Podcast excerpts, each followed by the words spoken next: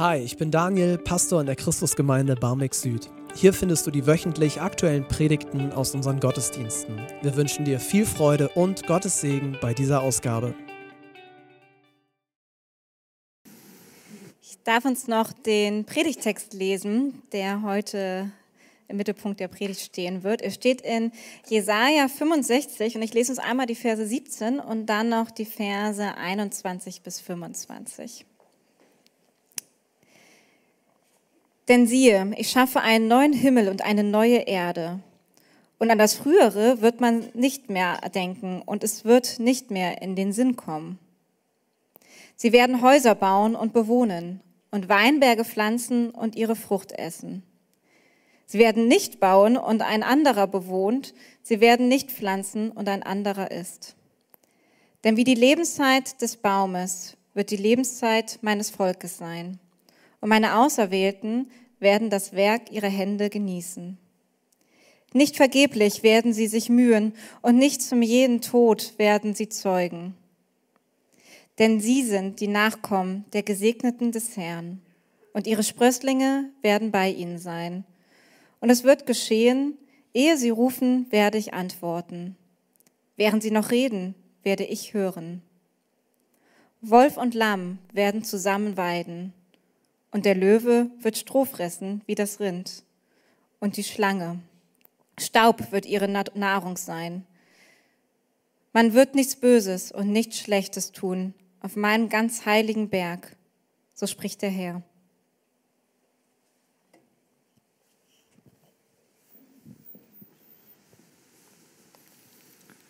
Amen. Moin, moin. Ah, freut mich.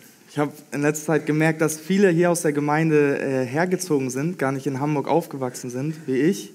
Deswegen nochmal mutig hier in die Runde. Moin, moin. moin. Aha. Freut mich. Ähm, wer mich noch nicht kennt, ich bin Philipp und diese wundervolle Gemeinde bildet mich zurzeit zum Pastor aus. Und in letzter Zeit haben wir uns als Gemeinde mit Fragen zu Glaube und Arbeit beschäftigt damit gerungen und ich persönlich, äh, ich habe sehr davon profitiert. Ihr müsst von mir wissen, dass ich beim Thema Arbeit lange Zeit anders tickte als die meisten von euch. Tatsächlich ist ähm, meine Arbeit hier in der Gemeinde meine erste so richtig langfristige Anstellung in Vollzeit nach vielen Jahren, wo ich einfach Auslandserfahrungen gemacht habe und äh, Praktikum, Studium, all das. Seitdem ich ein kleiner Stöpke war, auch wieder für euch Nicht-Hamburger, äh, habe ich, hab ich trotzdem Nebenjobs gehabt natürlich. Ne? Nebenbei ein bisschen gearbeitet, aber das war nur immer um dazu zu verdienen, wenn ich ein bisschen Geld brauchte. Arbeit war dementsprechend so Mittel zum Zweck, äh, aber ich hatte nie wirklich Spaß an meinen Jobs wenn ich zum Beispiel beim Hamburger Schiedwetter so Zeitung verteilt habe oder wenn ich Apothekenbote war, wenn ich nach freien Parkplätzen in der Innenstadt gesucht habe mit meinem Bio-Obsttransporter, wenn ich stumpf Papiere für meine Hochschule archiviert habe. Arbeit hat mir in dem Fall wirklich nie Spaß gemacht. Das fing bereits in der Schule an als meine Motivation mit den äh, Jahren stark nachließ und ich bald nur noch so hoch sprang, wie auch die Messlatte hing.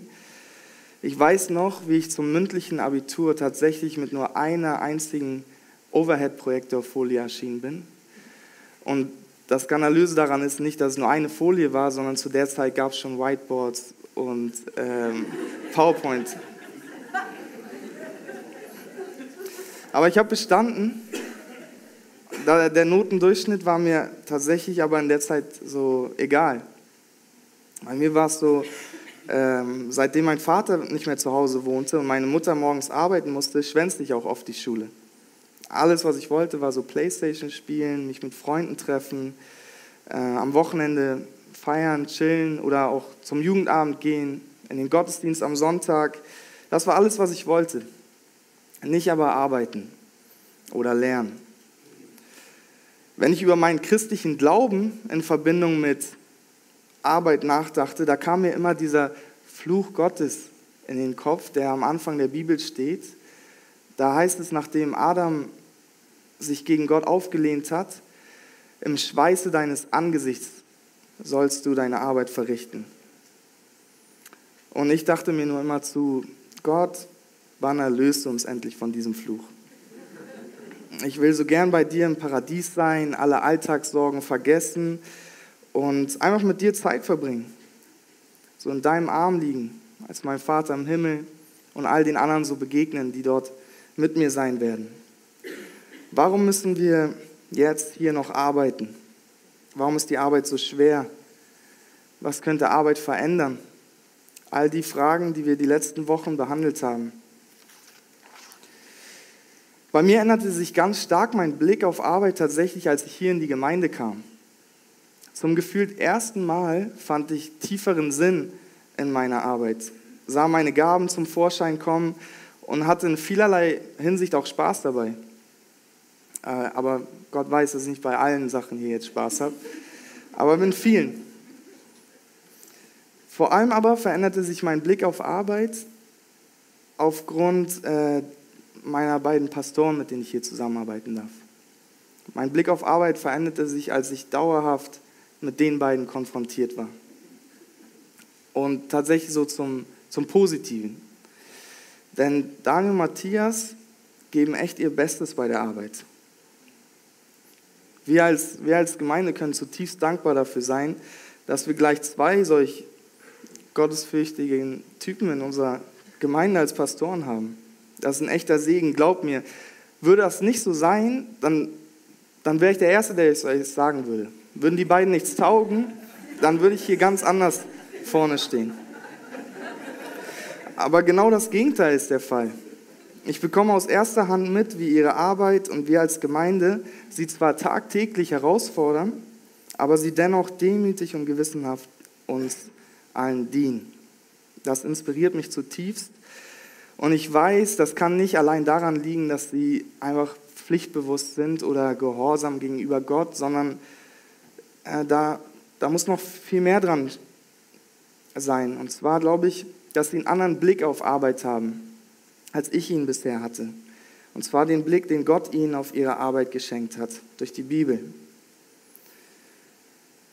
So, in meiner heutigen Predigt darf ich diese Themenreihe beschließen Glaube und Arbeit. Nachdem wir von Matthias und Daniel die letzten Wochen gehört haben, darf ich nun unser Blick auf die Zukunft richten. Was bringt uns die Zukunft laut der Bibel? Und was bedeutet das für unsere Arbeit? Wir haben den Bibeltext eben gehört. Fast ganz am Ende der über 60 Kapitel, die uns von Jesaja überliefert sind, wird beschrieben, wie die Zukunft einmal sein wird. Dies geschieht in den, in den Versen anhand von Bildern, die für Jesaja selbst und die Menschen damals im 7., 6. Jahrhundert vor Christus greifbar waren. Deswegen lass uns nochmal diese Verse gemeinsam lesen aus Jesaja 65. Den Vers 17 und dann die Verse 21. Denn siehe, ich schaffe einen neuen Himmel und eine neue Erde. Und an das Frühere wird man nicht mehr denken und es wird nicht mehr in den Sinn kommen. Vers 21. Sie werden Häuser bauen und bewohnen und Weinberge pflanzen und ihre Frucht essen. Sie werden nicht bauen und ein anderer bewohnt. Sie werden nicht pflanzen und ein anderer isst. Denn wie die Lebenszeit des Baumes wird die Lebenszeit meines Volkes sein, und meine Auserwählten werden das Werk ihrer Hände genießen. Nicht vergeblich werden sie sich mühen und nicht zum jenen Tod werden sie zeugen, denn sie sind die Nachkommen der Gesegneten des Herrn und ihre Sprösslinge werden bei ihnen sein. Und es wird geschehen, ehe sie rufen, werde ich antworten. Während sie noch reden, werde ich hören. Wolf und Lamm werden zusammen weiden und der Löwe wird Stroh fressen wie das Rind und die Schlange Staub wird ihre Nahrung sein. Man wird nichts Böses und nichts Schlechtes tun auf meinem ganzen heiligen Berg, spricht der Herr. Doppelt hält besser. Das habt ihr den Text zweimal gehört.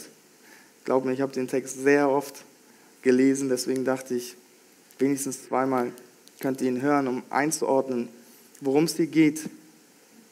Das Buch Jesaja, das ist im Alten Testament der Bibel, also praktisch Teil des, des jüdischen Kanons.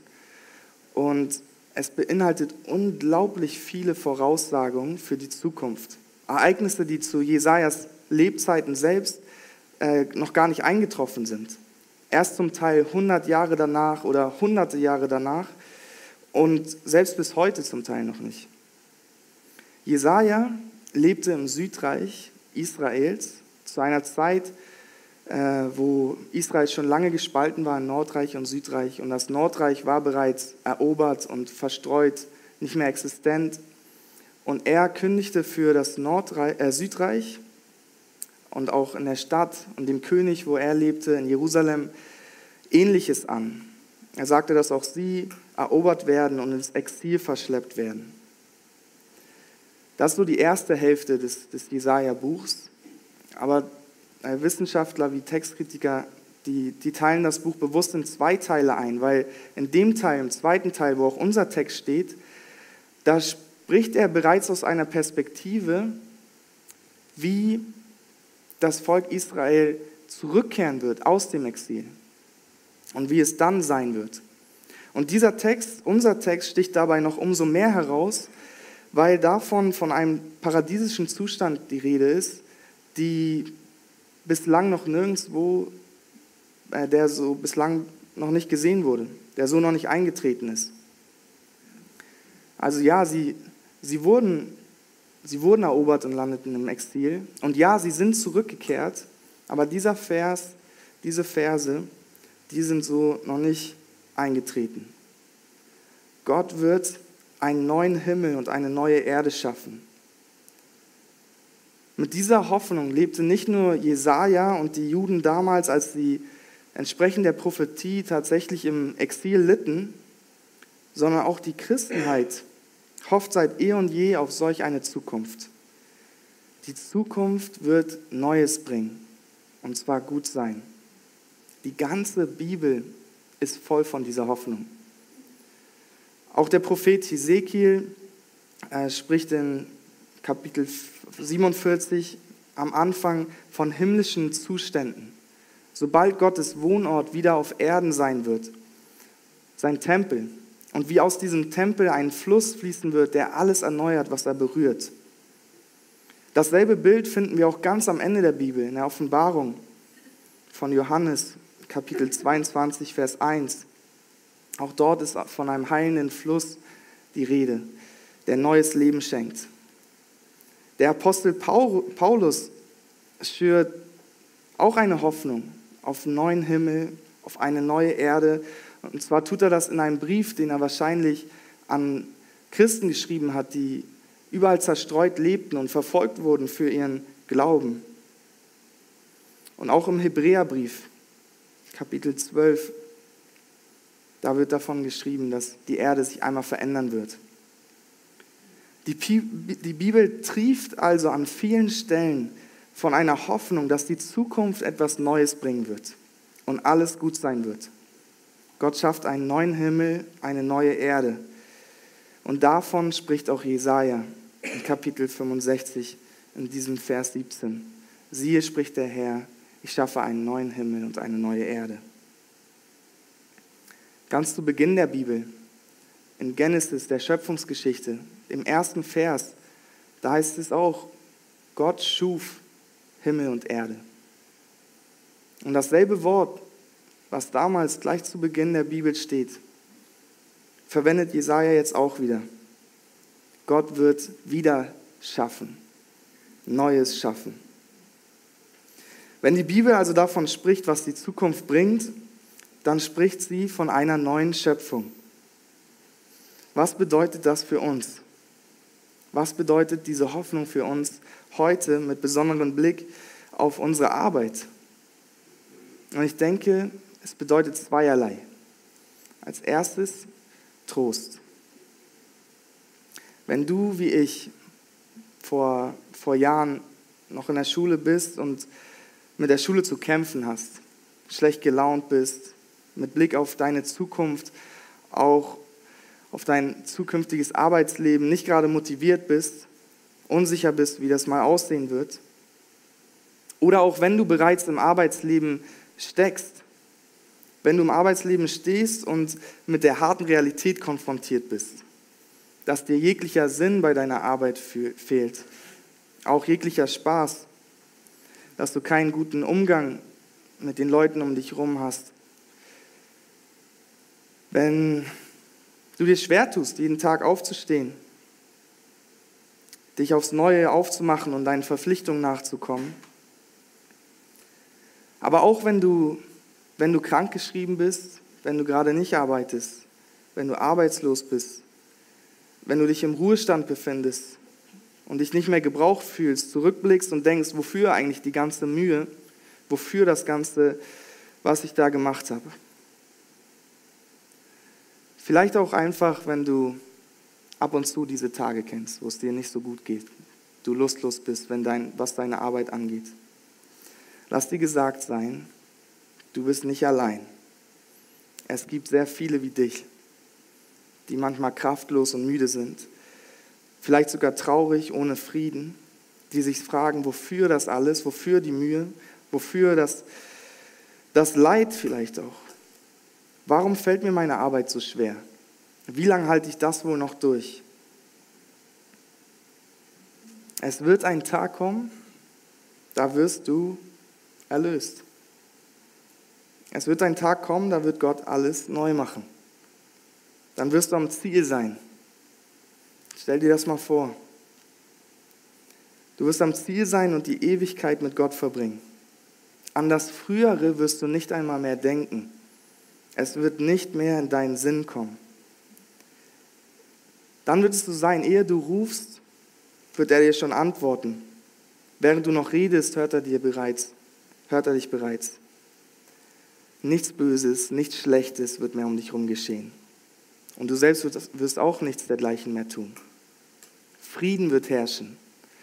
Gott wird herrschen und unter uns wohnen.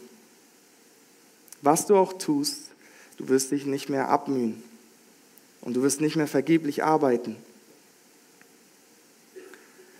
Aber in diesem Moment sagst du dir vielleicht, Gott sieht mich nicht. Gott scheint mein Leben nicht zu kennen. Doch ich sage dir, Gott sieht dich. Gott sieht dich und erkennt dein Leben. Du, der du auf ihn vertraust, du, die du auf ihn hoffst. Deswegen sagt ja Jesaja auch an einer anderen Stelle, Kapitel 40, Verse 27 und folgende. Warum sagst du, mein Weg ist verborgen vor dem Herrn und meinem Gott entgeht mein Recht? Hast du es nicht erkannt oder hast du es nicht gehört? Ein ewiger Gott ist der Herr, der Schöpfer der Enden der Erde.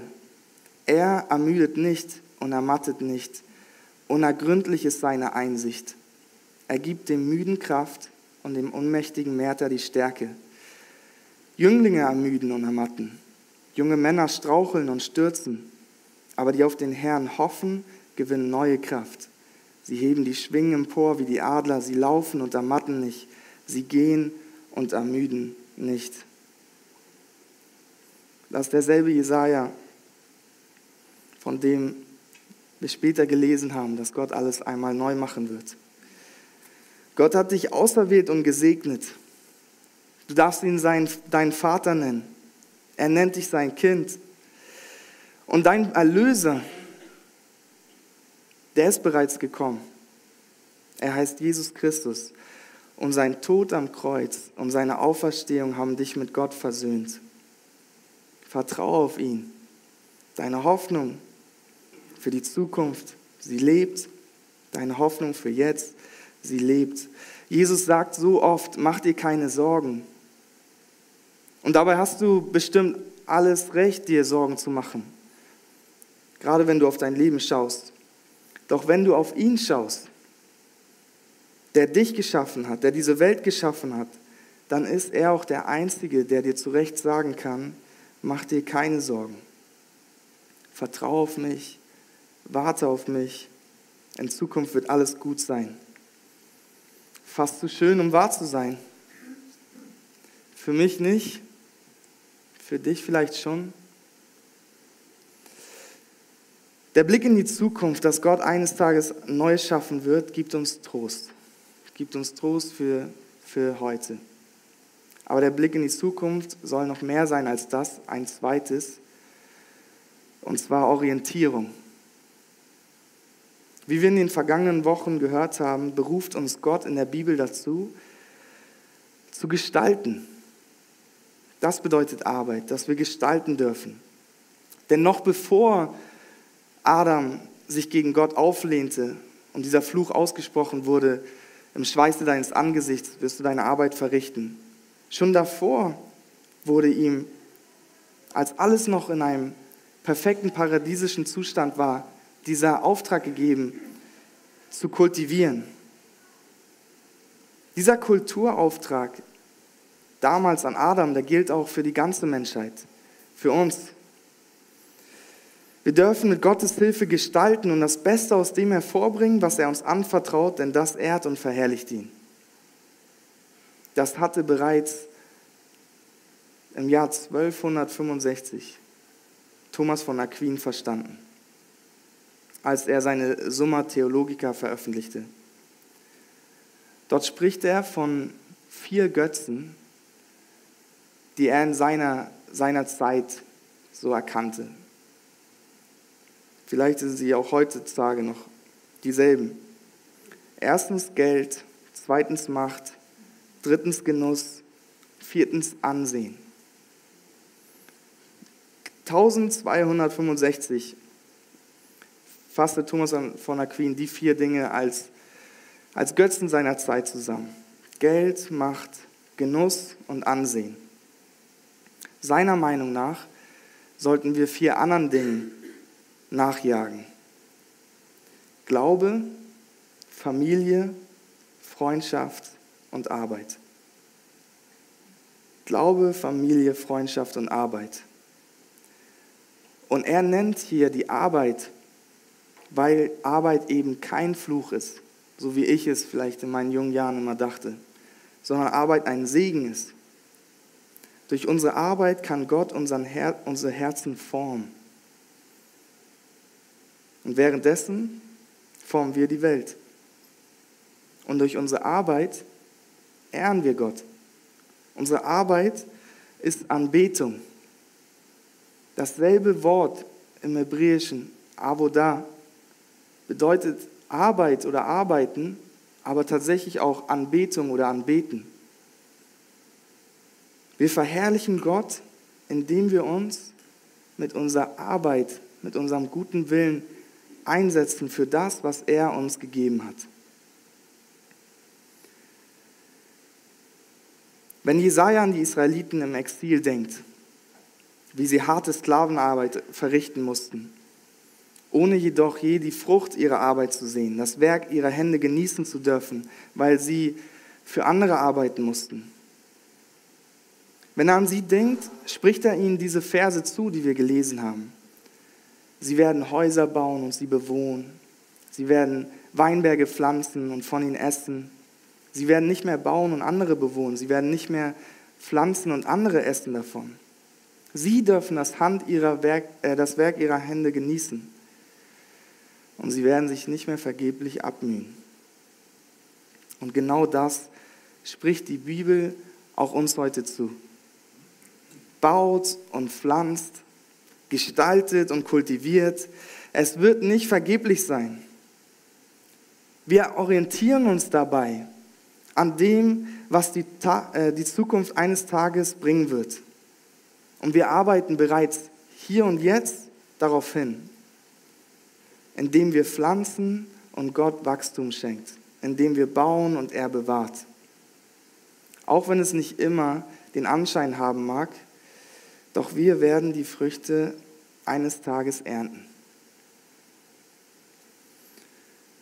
Du, die du Lehrerin bist und dich mit bestem Willen für die Kinder einsetzt, die dir anvertraut wurden. Du, der du in der Versicherung arbeitest und ehrlich und gewissenhaft jedem das gibst, was ihm zusteht. Du, die du in der Medienbranche tätig bist und wirklich transparent und ehrlich kommunizierst. Du, der du in der Marktwirtschaft fair handelst, ohne auszunutzen. Du, der du kein Geld verdienst, aber dich um deine Nachbarschaft kümmerst, um deine Kinder, um dein Zuhause, das Gott dir anvertraut hast. Mit viel Liebe und sorgsam, auch Nächstenliebe. Genauso wie du, die du dich nach bestem Willen in der sozialen Arbeit einbringst. Für diejenigen, die, die vielleicht dir nie dafür danken werden. Gott wird dir dafür danken. Er freut sich daran, wenn du ihn durch deine Werke verherrlichst, anbetest. Wenn du ihm dienst mit der Vision, dass er eines Tages alles neu machen wird. Wenn du mit diesem Blick das tust, was du tust. Es gibt ein schönes Bild oder eine, eine Kurzgeschichte dazu, die, die der Autor von den Herr der Ringe mal verfasst hat, Tolkien. Und zwar ist es über einen Künstler, die Story heißt Leaf by Nickel. Und dieser Nickel, er war ein Künstler und er hatte irgendwann diese Vision von einem atemberaubend wunderschönen Baum mit einer wunderschönen Landschaft. Und er wusste, dieses Bild, diese Vision will er auf eine Leinwand bringen. Und äh, weil er aber so detailgetreu in all dem war und das Leben auch sonst noch alles Mögliche an Ablenkungen für ihn hatte, weil er sich manchmal um seine Nachbarn kümmert, hat das tatsächlich bis zum Ende seines Lebens nur geschafft, ein Blatt davon auf die Leinwand zu zeichnen. Und dann tritt er in dieser Geschichte so metaphorisch äh, in, in Form einer Zugfahrt die Reise in die Geg Ewigkeit an. Und dann sitzt er da im Zug und guckt aus dem Fenster und tatsächlich sieht er da diesen Baum vor dieser wunderschönen Landschaft. Und er hatte es zwar nie vollbracht, diese ewige Wahrheit und Wirklichkeit schon im Hier und Jetzt aufzuzeigen. Aber ich denke, das, was wir tun, das Gute, das voller Liebe, das Gewissenhafte, das, wo wir unser Bestes geben, das zeigt, ebenso eine Wirklichkeit, eine Ewigkeit, ewige Wirklichkeit, auch jetzt im Hier und äh, auch jetzt schon im Hier und Jetzt. Auch wenn wir mit unseren Dingen vielleicht nie fertig werden und sie nur ein Abbild von dem sind, was einmal sein wird. Trotz all unserer Schwachheit, trotz all unserem Unvermögen, lädt Gott uns ein, mit Blick in die Zukunft seine Mitarbeiter zu sein. Und unser Erlöser, Jesus Christus, er schenkt uns das Vertrauen und die Kraft, ihm darin nachzufolgen. Mit Gott zusammen. Und bei ihm können wir all unsere Lasten abgeben, denn er hat sie am Kreuz für uns bereits getragen. Amen.